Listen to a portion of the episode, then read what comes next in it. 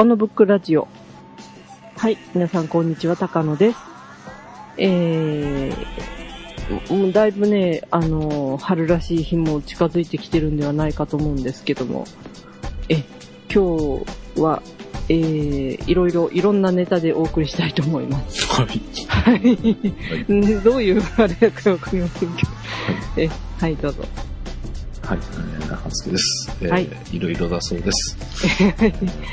こっちは、そうね、うーん、なんか、雪降ってから、あ、なんか暖かい日があるかなと思っていたら雪降って、えで、寒い日が続くみたいな話があった割に、まあ天気が良くなると、まうんあ、さほどでもなくみたー、いな、なるほどね。うん。なんか微妙な感じですけどね。そうですね。なんか、日差しがなんか思い出したように春春めいてきてるようなうんうん気がしないでもないですけど。でもなんかね、生えてくると途端に乾燥してくるんか知らないけど、ああ、乾燥してる感じしますね。ねえ、うんまだね、雪もあるんでね、そんあな都会ほどではないと思うんですけどうんうね、んだいぶこう、埃っぽい感じはするようになりましたね。うんはい。え今日私ちょっと出かけまして、あの、iPhone4 をさ触ってきました。ほう。あの、近所の、あの、家電量販店で iPhone4 始めましたという張り紙がしてあってですね、ええ 始めましたって今頃今頃なんですけど、お取り扱い始めましたみたいなことが書いてあって、あ、そう。で、デデモ機が1台だけ置いてあるんですよ。ほうほう。それで、やっぱ早いとか言いながら一人でこう、ちゃかちゃか動かしてたんですけど、そっか。えー S でもないんだもんね。S でもないんでね、ああ、じゃあ早いわね。そうなんで、もう劇的に早いんでね、うん。私、あと多分7ヶ月か8ヶ月分ぐらい、こう、分割のお金があったような気がするので、この夏にはと考えてるんですが、でも夏ってもう次が出ちゃうらしいっていう話ですよね。うん。それぐらいには出るんじゃないですかね。ねえ、うんなんか今度はちっちゃくなるらしいっていう、うん。あれはもうちょっと先なんですかね？いや、どうなんだろうね。小さくなるとかいう話もあるにはありますよね。ねえ、でもなんかちっちゃいと使いにくそうな気がしないでもないですけど、まあでもそんなに極端に小さくはならないんじゃないかな。ならないんですかねうん。薄くなるとか、そういう感じなんじゃないうん、かなと思いまうすけどね。ん、ねえ、で、早くもね、あの、初代の iPhone をどうやって使うかばっかり考えてる今日この頃なんですけど、うん気が早すぎるっていうね。だからす、ね、ソフマップとか、はい。そこら辺だと買い取り結構いい値段で取ってくれるみたいなのがあって。そうか、買い取りか。うん。こっちは多分買い取りしないんですよね、地元だとね。まあまあ地元じゃないだろうね。まあでもね、なんか、せまだね、実を言うとこの16ギガの半分も使ってないんでね。ああああうん、だから全然あるんでね、なんかそれをこうフルに活用しつつ、なんか、ね、あの、まあ、通信はできないとしてもなんかできないかしらとか思ったりしてああ、る。もうでもね、うん。電話なしで iPod Touch 的に使うっていうのがありでしょうね。そうですね。うん。なんかこの間もとある記事見たら結構お風呂用にしてる人が多いっていうああ、なるほど。人は聞きますね。うんうんね、お風呂にも持ち込むべきかうん。うん。どうかっていう感じですけども。まあそれ用の、なんか、防水の袋とか売ってますからね、今ね。そうですね。うん。うん。あの、よく、あの、半助さんうん。がよく、まあ、あの、去年とかね、一緒にされてたあの、フォーカルさんではないんですか、ああ、フォーカルさんでもありますね。ありますか、うんうん。こあうなるほど。し、いろんなとこからも出してますけどね。ねえ、うん。やっぱりお風呂で聞くとね、音もよろしくなりますし、そうそうなの？いや、どうかわかりませんけど。前も話したかもしれませんけどね、ラジオはかなり感度が良くなるという、ああ、はいはい。はい、ということで、なんかうまいこと繋がりましたけど、うん。はい、最初の話題はですね、はい一本入ってよろしいでしょうか。はい。はい。えーと、久々ね、こう、ラジオ会ネタをご紹介したいと思いますね。はい。はい。で、あの、先日発表されたんですけど、うんなんとあの、天下の、というか、あの、日本放送協会ですね。NHK ラジオが、なんと来年度中にネット配信を開始してしまうという。すごいニュースがまた飛び込んでまいりまして。うん。ええ。でね、なんかネットで同時配信を来年度中にスタートということで。ほうほう。で、ラジオって言ったらね、ラジオ第一第二 FM とあるわけで、それ多分全部やるんだと思うんですけど、うん。一気にね、3チャンネルまた増えるという、しかも NHK がということでね。で、最初私話聞いた時は、ラジコにやっと入ってくれるのかと思ったんですけど、うん。どうやらラジコに入らずに独自でやるらしいみたいな感じで、うん。うん。うん、やるそうなんですけど、まあこれもね、あのーそのラジコができた時参加しなかったのは、うん。あのーやっぱ同時配信するっていうのは放送法に触れるそうで、ああ、はいはいはうん、あの NHK、今のオンライン、NHK オンラインもね、うんあのニュースの録画を流してるわけなんですけど、い。はいはいはええオンタイムでは流せなかったそうなんですけど、い。うん。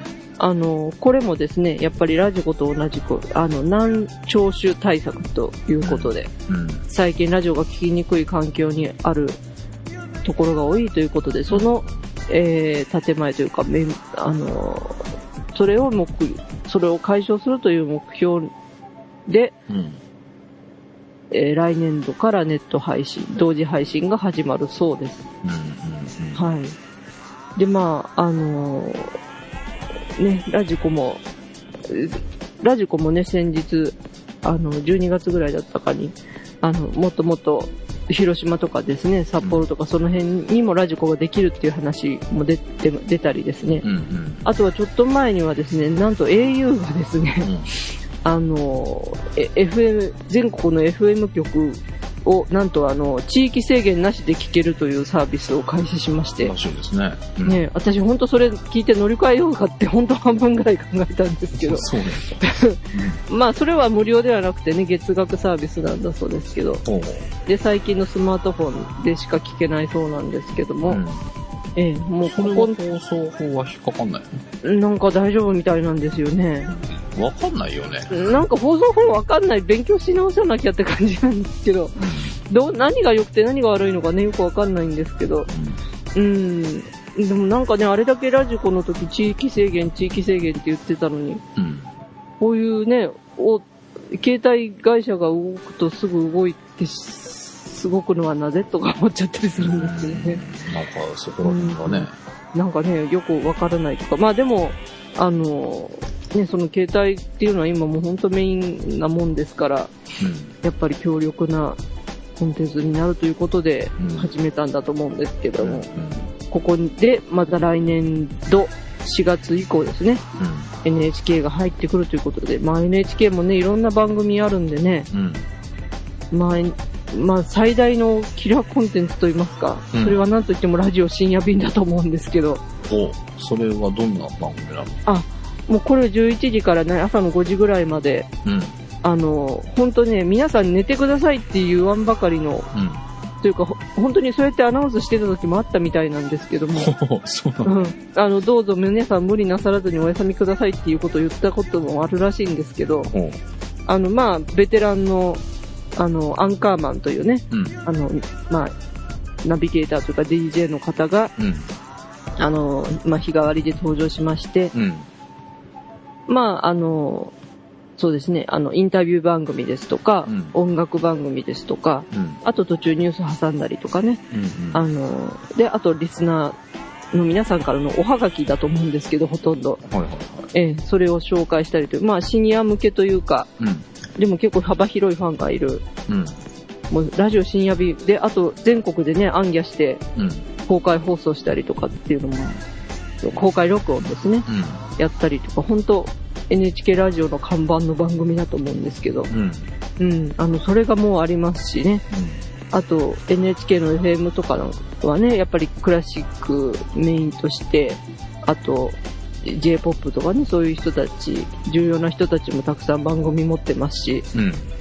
うん、これはなかなかもう4月からはね、本当ラジオの環境がもっともっと良くなるということで、うん。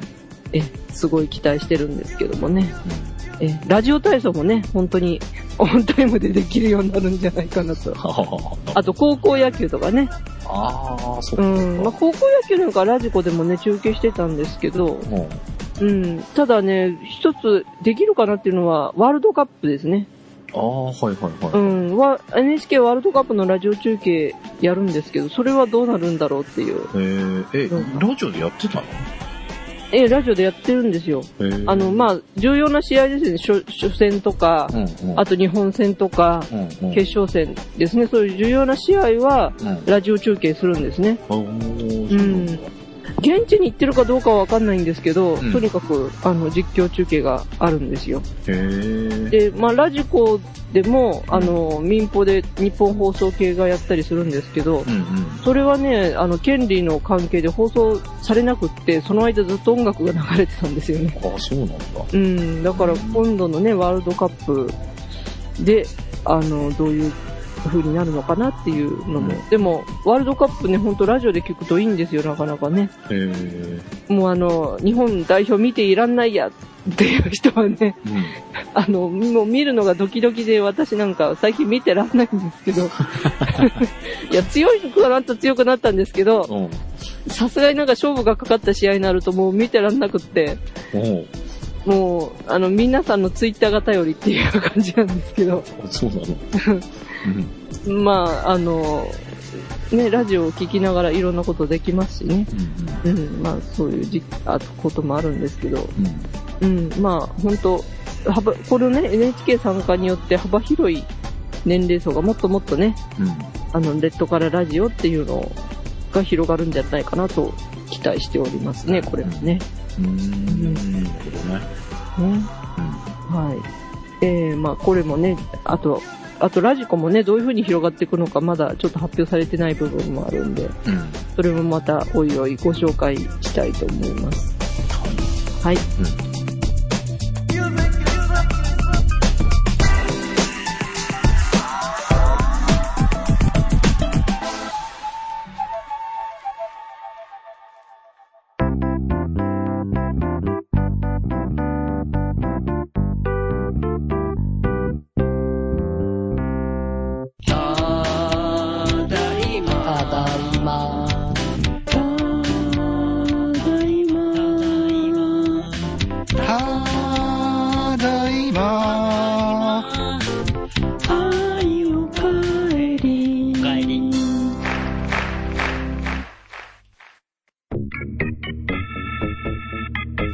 ャストスクランブルただいまは毎週土曜日配信ブラックスコーラ予測不能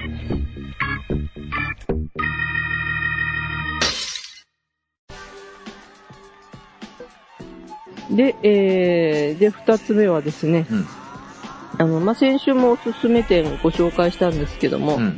また一つね、あの、今度、この間、ちょっと一個しか紹介できなかった関東方面、東京方面でね、うん。一つ見ていただきたいものがありますので、はい。ご紹介したいと思います。うん。はい。えー、これは田久保教授展風景芸術という、はい。あの、タイトルの展覧会です。うん。でこれはあの、東京都現代美術館木場にありますね。うん。東京都現代美術館で2月26日から5月8日まで開催されます。うん。まあ、ゴールデンウィークまでなんでね、だいぶ長いですけども。うん。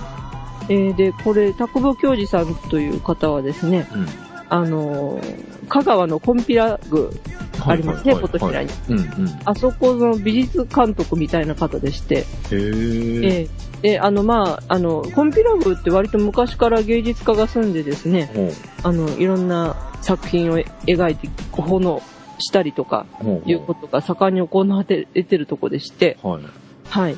で、あの、そこにある収蔵品をね、うんそう、そういう収蔵館とかあるんですけど、そういうところの監修をやったりとかですね、うん。あとは、あの、で、もちろん田久保さんご自身もさ制作されてるんですね。うん。うん。あの、弱中のある部屋とか、うん。あの、そういうところの、あの、同じフロアというかですね、うん。同じ家屋で今、一生懸命また書いたりもされてるんですけども、うん。ええ。で、まあ、もともとはね、あの、愛媛の方で、で、玉美、玉美術大学、在学中からもいろんな現代アートの個展を開催されてまして、うん。で、えー、1984年にはベネチア・ビエンナーレの日本代表をさされたそうです。うん。はいで、まあ、1987年に、えー、東京の、東京でですね、うん。あの、古い家屋を、こう、構造だけというか柱とか、梁とかだけ残して、うん。で床面全部あの、ガラス張りにしてですね、はいはいはそれを展示したという。なかなか衝撃的な絶対現場1987という作品をした後に、う。うん。えー、ヨーロッパの方に渡りまして、うん。でフランスの、えー礼拝堂をですね、うん。修復するプロジェクトをやったりしした後に、うん。それもね、だからかなり長い間ですね、1989年から2000年までいらっしゃったそうなんですけども、うん。うん。え、それで、その後2000年からはですね、とさっき言いました琴平町、コンピラさんに住んで、うん。えー文化顧問ということでね、うん。その、ココンピラさん全体をアートと、アートで盛り上げていく活動をされてる方ですね。えーはい。私その頃にもちろん住んで、そのか田久保さんが活動され始めた頃からやっぱり私も住み始めてたので、うん。うん。あの、折々にね、こう、田久保さんがこういうことされましたっていうのをニュースで見て、うん。ちょくちょく行ったりしてたんですけども、へえ。えその田久保さんのこの展示、まあなんかすごい東京では久しぶりになるそうなんですけども、それが開催されるということで、うん。うん。はいぜひこれも見ていただきたいと思います。で、これね、あの、東京都現代美術館ってものすごいでっかいとこなんですよね。うん。うん。天井とかもすごい大きいし、うん。あの、もちろん、あの、敷地もすごく広くってね、あの、大きな作品がどんどん来るとこなんですけど、うん。なんと今回の展示ではですね、その、なんとあの、礼拝堂が、その中に建てられちゃったりとかですね。へえ。ええ。うん。あと、その、その礼拝堂で、あの、現地で実現できなかったプランを、あの、その、美術館の中でうん実寸でやっちゃおうという、へえ、すごいですね。うん、なんかすごい大掛かりなことみたいですね。うん。うん。で、あと、琴平山、琴ひ、コンピラさんで作ってる、あの、壁画をですね、うん。それと同じ大きさの壁画を、この展示で展示されるそうですね。うん。はいで、その、で、壁画の展示のところにですね、なんとうん鉄と鋳物が床に敷き詰められてるそうで、うん。うん。ええ、あの、そういったもう本当、あの、目で見るだけじゃなくて、うん。足で感じたりとかですね、うん。え、あの、その、もちろん、もうすごい数の鉄とかですね、そういったものの圧倒的な迫力っていうのがね、なかなか実感できるんじゃないかと思うんですけども。うん。ええ、あとその、今、えおあの、青いパステルでですね、うんあの、そのコンピラさんで、襖絵を描いてらっしゃるんですけども、ほうほうつ、椿の絵の襖絵を描いてらっしゃるんですけども、うん。うん。それをですね、あの、なんと現地、ことコンピラ宮の、と同じ構造の建具に組み立ててうん。展示するという、ええ、それをもう、なんかものすごいスキルですね。ええ、うん。もうじゃあそこに同じような形で再現されるんだ。再現されるということですねえ。えそれは規模がすごいね。ものすごいと思いますね、多分ね。えうん、なんかもう、あの、絵絵を飾るっていうよりはね、本当建物ごと持ってくるっていうえ勢いでしょうね、これはね、本当に全部ね。それだけね、ダイナミックな仕事をされてる、来たんだと思うんですけども。う。うんん。だからもう本当、あの、絵を見に行くんじゃなくてね、その、建物の中に入りに行くみたいな気持ちがあるかなと思いますね。はい。うんあとは、あの、その大学のと、大学出られて、まあ、東京で発表されてた時に、さっきも言いました、あのーえー、絶対現場の、うん。あのーそういうプロセスの、プロセスを改めて見たりとかですうんね。そういうことも、あむ今だけじゃなくて昔からのね、うんうん。あの、昔からどういうものを作ってきたかっていうのももう見られるそうなので、うん。そこはなかなか貴重なんじゃないかと思いますね。なるほどね。えうん、えで、まあ、この、ぜひ、お出かけいただきたいと思いますね。その、うんフランスに渡る、渡るまでとね、渡ってからの仕事、なんか一見するとものすごい違うようにも見えるんですけども、うん。うん、あの、まあ、あの、それはね、本当その場その場を、で、その場にのことを自分の中にうまく取り込んでいって、うん。どう消化してっていうことをされてるんだなというのが、うん。うん。図版を見てもわかるんですけども、今のね、コンピラさんの椿の絵もそうですし、うん。あの、これもね、ぜひ長い間やってる展示ですので、お出かけいただきたいと思います。そうですね。まあ、んなかなか、こっちの方に持ってくる機会っていうのはもうなかなかないでしょうからね。ね、まあ、行きたくてもね、行けない方も、ね、関東の方にいらっしゃるかもしれませんし、うんうん。ええ、また、あの、こちらの方がね、あの、見に行くってことももしかしたらあるかもしれませんしね。うん。コンピラさんで見たものをまたこう思い出しつつ見るっていうこともあるかもしれませんけど、うんうん。うん。ええ、これはね、なかなかダイナミックで、あの、迫力ある展示。なんではないかなと思いますね。あうん、ほんといろんな、素材もいろいろあるようですしね、うんうんうん壁画から、なんかタイルとかね、陶器タイルとかそういうのもあるそうですし、ーさっき言いました鉄もね、うんたくさんあるみたいですし、うん。なんか、あの、この、これ展示見るときの注意書きがですね、うん。あの、本店では鋳物やコルテン鋼を敷き詰めた作品の上を歩いてご鑑賞いただくため、ピンヒールなどではなく、歩きやすい靴でのご来場をお勧めいたしまああ、なるほどね。す。書いてあるそうですから、はいはいはい。え、あの、ちゃんとズックでいて、ズックでっていうかね、ズねックじゃないか。歩きやすい靴で行ってくださいということですね。はい。では、あの、この、タクボさんの、えー展示されてると同時にですね、うん。あの、MOT Annual 2011というのが開催されておりまして、はい。でこちらはですね、あの、若手作家を集めた展覧会ということで、うん。えーこちらは、1、2、3、4、5、6名のね、うん。最近の若手の作家の皆さんの作品も見られるということでね。うん。で、この、今回は、あの、すごい細かい手仕事を積み重ねて作品を作る方が、あの、出展されてるそうなんで、うん。うん。これもね、なかなか普段ギャラリー行ったことないわっていう人もすごく新鮮に思うでしょうし、うん。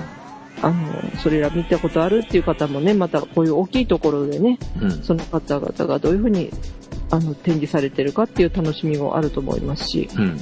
うん、あの、本当私たちと同じ年代の方がたくさん出されてるので、うん。ぜひこれも一緒に見ていただきたいなと思います。なるほはい。ど。はい。はい。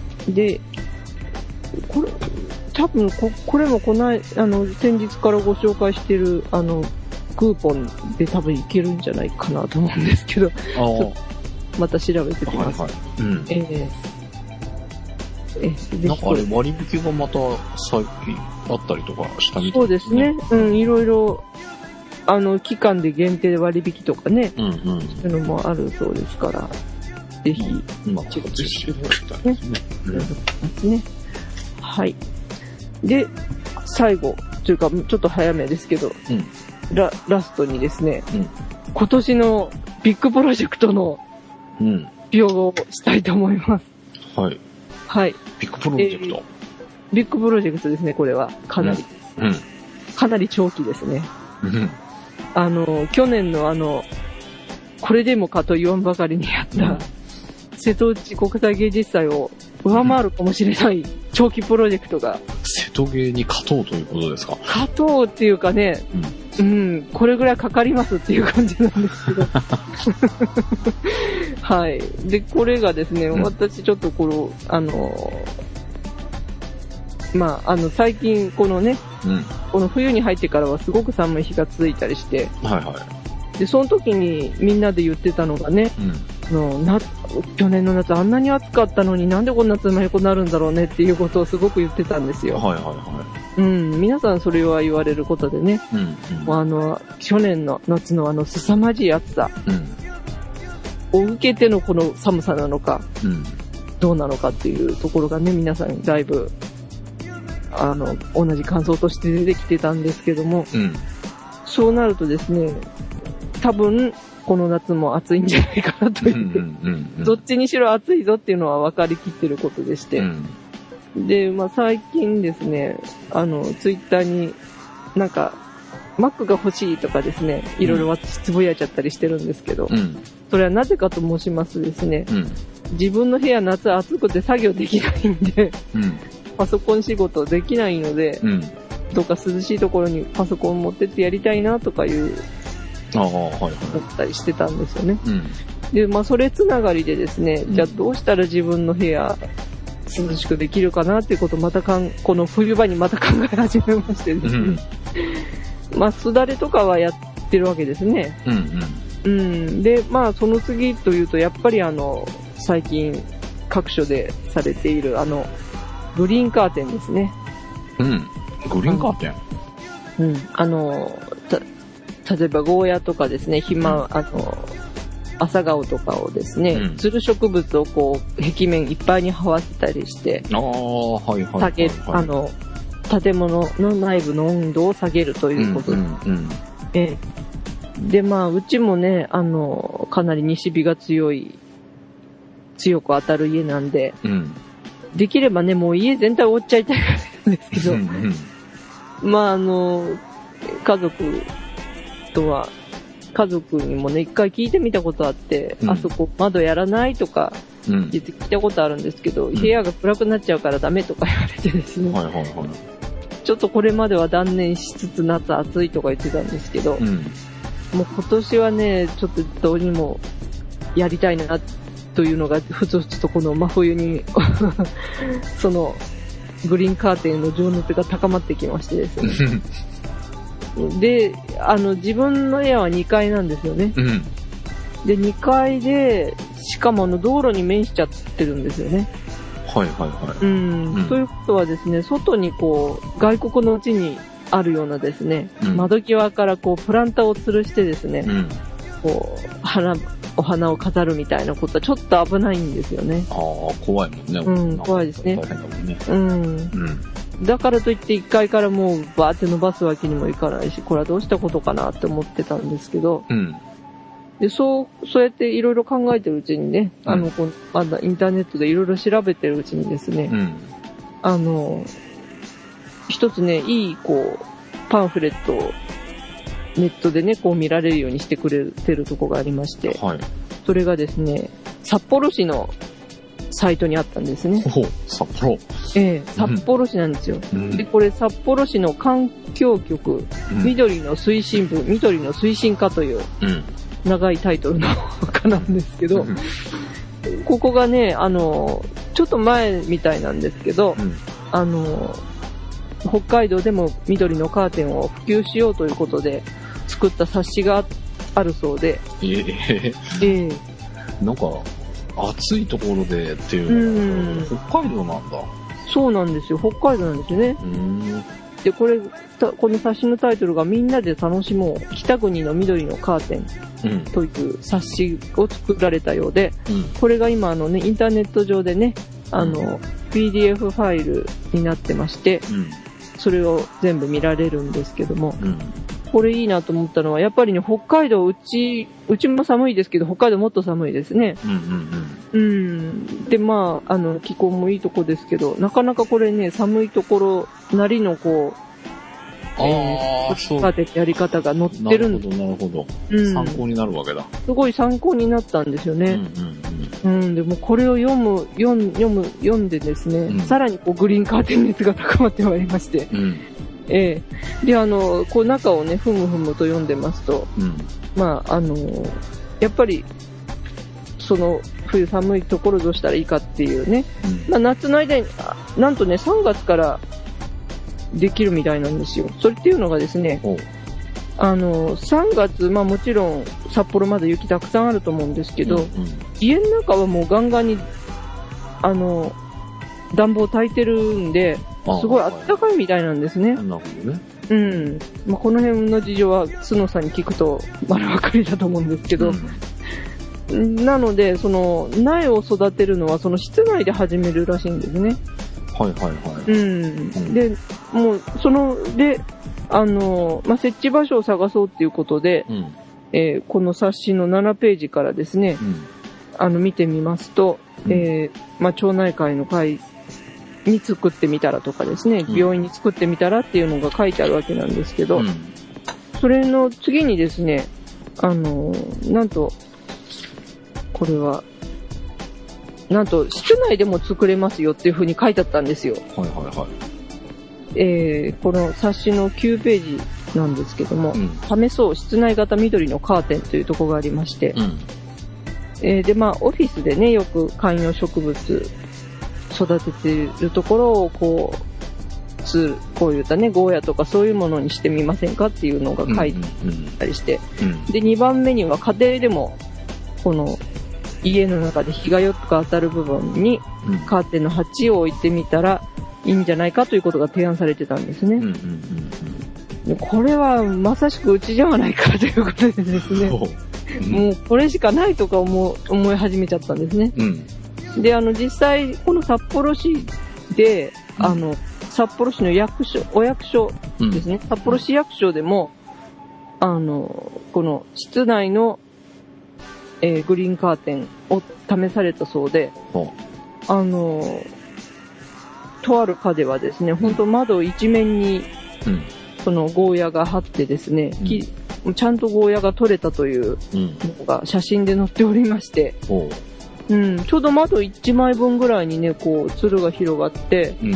あのーちゃんとゴーヤがなってね、結局身が弾けちゃったみたいなことまで書いてあったんですけど。うん、だから室内でもね、うんずい、やっぱりいけるんだなっていうことをが判明しましてですね、うん。うん。うんで、これはやるしかないでしょってことになってきたんですね。うん。なのでですね、ここで発表しますけども、うん。2011年高野ブックうん。最大企画、うん。高野ブックグリーンカーテン計画、始めますということで、はい。よろしくお願いしますということでですね、え、あの、なんと自分の部屋の中でグリーンカーテンを育ててしまおうというプロジェクトを。指導いたします。はい。おめでとうございます。はい。もう、ノリが軽いというかですね、なんですけども。うん。あちょうどね、この緑のカーテンの表紙がですね、表紙にもですね、室内型も楽しいよっていううん。写真も載ってまして、うん。そんなに大きくない丸型の鉢から出てる朝顔が綺麗に咲いてる写真も出てますね。うん。ううん。ん、だからこれをね、ぜひやってみたいと、今年は。ということでええ、で、ブログの方にはなんと、うん。早くもうん。種を買ってきたぞということで、うん。種の写真も載っております。ひょうたんとゴヤ。ほパンとゴーヤ買ってきました、今日。うん。ええもう、これ、ちゃんとね、千成ひょうたんってあるんですよね。うん。うん、あのね、なかなか、このちっちゃいひょうたんがね、たくさんなるそうなんですね。えうー。ん。で、あとはレ、レイシですね、ゴーヤ。うん。なんかレイシもね、4種類ぐらいありました、ゴーヤ。あ、そうなの？うん、長いのからこういう短いのから、ああ。たくさんあったんんですよ。ほうほう。うん。で、まあ、いまあそんなに室内だから、うん。長くなられても困るし、と思ってうん。うん、このフットレイシっていうやつにしてみたんですけどね。うん。うん、これぜひね、植えてみたいと思います。で、あの、なんと室内だと3月から育てた、育てることができるとありまして。ほう。えーまあ、あの、札幌の場合はね、暖房、やっぱりどこの部屋でもガンガン炊いてるからかなと思ったりするんですけど、うん。まあ、ここはね、今、その植えようとしてる部屋はあんまり昼間とか炊かないんですけど、うん。あの、とにかく日当たりはいいのでね、うん。で、ゆっくり育てられるかなというところで、ね。えうん。いよいよ来月から、うん。あの、このグリーンカーテン計画を始めたいと思います。で、まあ、あの、成長記録というかですね、うん。あの、それは随時お伝えできるかと思いますけども、うん。またあのね、あの、皆さんも私に習ってやってくださっても結構ですし、あの、そんな生優しいもんじゃなくて、お僕んちはすごくおたくさん作るよみたいなことでですね、自慢してくださっても結構ですし、うん。まあ、これ広めるに越したことはないと思うんでね、うん。ええぜひ、あの、皆さんのところでも取り組んでみてはいかがでしょう。で、この冊子もね、ぜひ読んでみていただきたいんですけどね。うん。うんはいなるほどね。まあ、ええ、えーこれでまあ、室内の温度が上が上がるのが緩やかになれば、エアコンとかの温度設定が抑えられて、ええ。えエコになるよっていうこと？そうですね。あとは、あの、日差しがやっぱり、うん、その日差しが遮られますんでね、そういうところですね。あとはまあ、この冊子でよく述べられてるのは、そういう実際の気温が下がるっていうこともよく述べられてるんですけど、うんうん。ああの、やっぱり癒しになるっていうことでね、あ、なるほう。ん、成長過程を、まあ、一人で見るもよし、うん。あとは、あの、職場に植えた場合はみんなの話題にもなるし、うんうん。で、あと実が食べるものを植えれば実をみんなで食べることもできるということで、そういう癒し効果がすごい半分ぐらい結構、そういう効果がいいですよっていうことが述べられてますねう。んうん。これ、育て、こういうふうに伸びていくものっていうのは他に何がある他にはですね、のヘチマゴーヤ以外ヘチマゴーヤ。ヤ、まあ、キュウリもそうですね。あ、キュウリもそうなのえー、キュウリもいいって書いてありますね。この冊子の中にも出てるんですけど、うん。えー、それであとはね、あの、意外なところ、だから一年草と多年草っていうのがありまして、うんうん。で、まず一年草だとまず、この、北海道の場合はですね、インゲン豆とか、うん。紅花インゲンとかいまして、その豆系が結構ね、す盛んに植えられてるそうで。これがね、すごい適してるみたいなんですね。うんインゲン豆。あとはヘチマですね。うん。うん。うん。で、まあ、あの、花だけ見るっていうことで、西洋朝顔。はいは皆さん植えてるやつだと思うんですけどい。も、うんええ、あのーそれをね、まず紹介されてまして、あとうん多年草、こうん。れはだから冬、まあ夏終わってうん。枯れちゃうんですけども、うん。その、市場から上は切っちゃうんですけど、ん根が張っててですね、うんまた次の年も生えてくるという、うん。毎年植える必要がないという。ものが紹介されてまして、うん。これ、まずね、あの、ビールに使うホップですね。おおはいはいはい。うんうん。ホップ。なんとこれね、2、3階建ての高さまで達しちゃうらしいですね。うん。で、涼しいところでも大丈夫というところで。うんうんで、まあ冬は、地、あの、地上にある方は枯れちゃうんだけども、うん。うん。根元で剪定しとったら、また春から伸びてくるということで。へえ。ええあの、これなかなかいいみたいですね。あとは、千人草と言いまして、うん。あの、北海道原産のクレマチスというのが紹介されてますね。はいはいはい。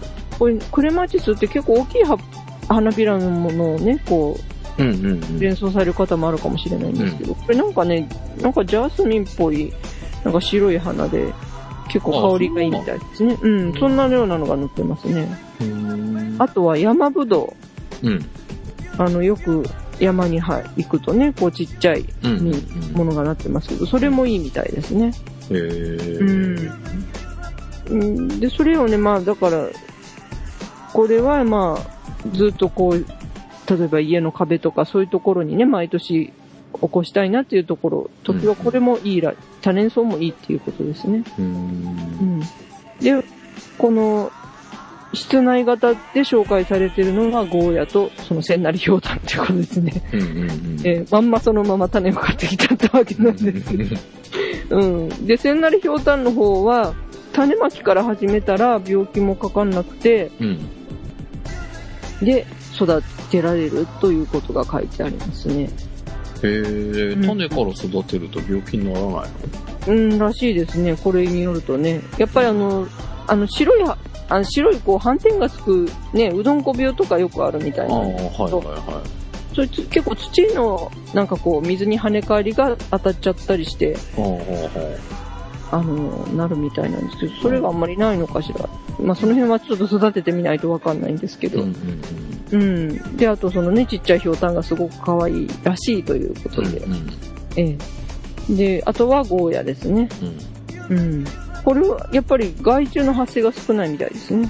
へうー。ん。でね、本当そういう実のなるもんが果たして室内でなるのかどうかっていうところも、うんうん。興味津々なんですけどね。ぜひこれ、やってみますんで。だから、まあ、秋ぐらいまで、うん。時々お楽しみにしていただきたいなという、ビッグポー。これ家の中で要は鉢で育てて、そうなんですよ。どんだけ大きくなるんだろうね。うん、あの、この札幌市の場合で紹介されてるのだと、やっぱりガマドワラス1枚分ぐらいみたいですね、ああいうところの。はあはあはあ。それぐらいの高さまで伸びるんだ。一株でそれは伸びるみたいですね。んで、なんか本場がいくつか出た時に、芽を剪定してやると、うん。あの、脇芽が出て、それがガンガンは伸びるみたいですね。うんん。うん。じゃこれを、ね、ぜひ、うん。あの、挑戦してみたいなというところで。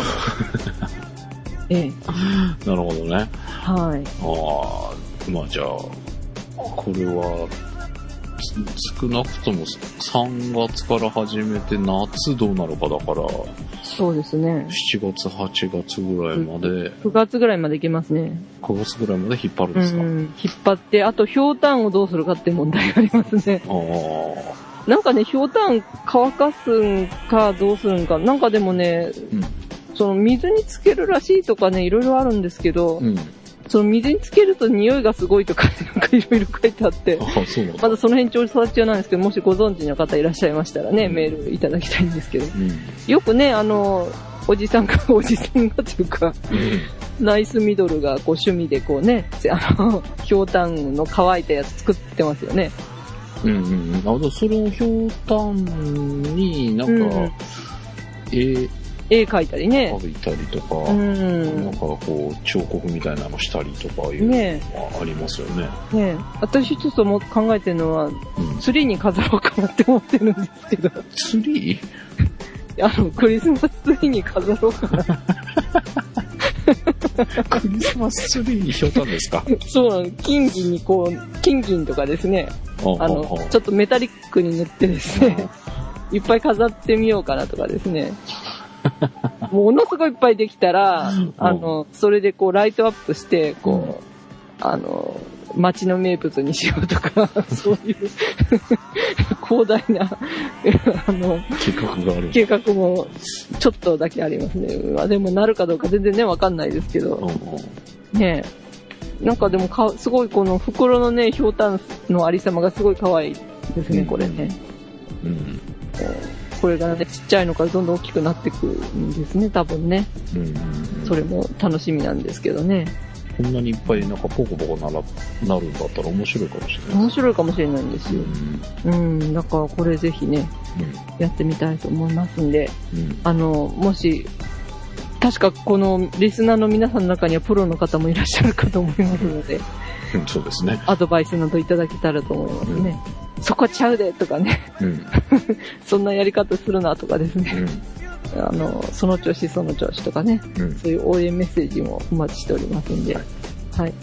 今の段階でこのひょうたんとレイシっていうチョイスはどうなのかっていうツッコミをいたいんですけど、そこからね。えー、そこもっといろんなのがあるよっていうのでもいいですしね。うん。はい。まあ皆さんどうぞよろしくお願いしますというところで、はい。はいということで、なんか壮大な計画がスタートするようなので、えーね、瀬戸芸に対抗できるのか。できるのかどうか、うん。うん、頑張ります。はい。まずはね、あの、芽が出てくれというところですね。あ、そうだね。はい。ね。はい。よろしくお願いしますということで。はい。で、まあ、今月、今週はこの辺で、ということで、はい。お届けしましたのは、いつも半助さんがですね、あ、そうですね。えー、お届けしましたのは、半助と。はい、えー、高野でした。はい。では、また来週。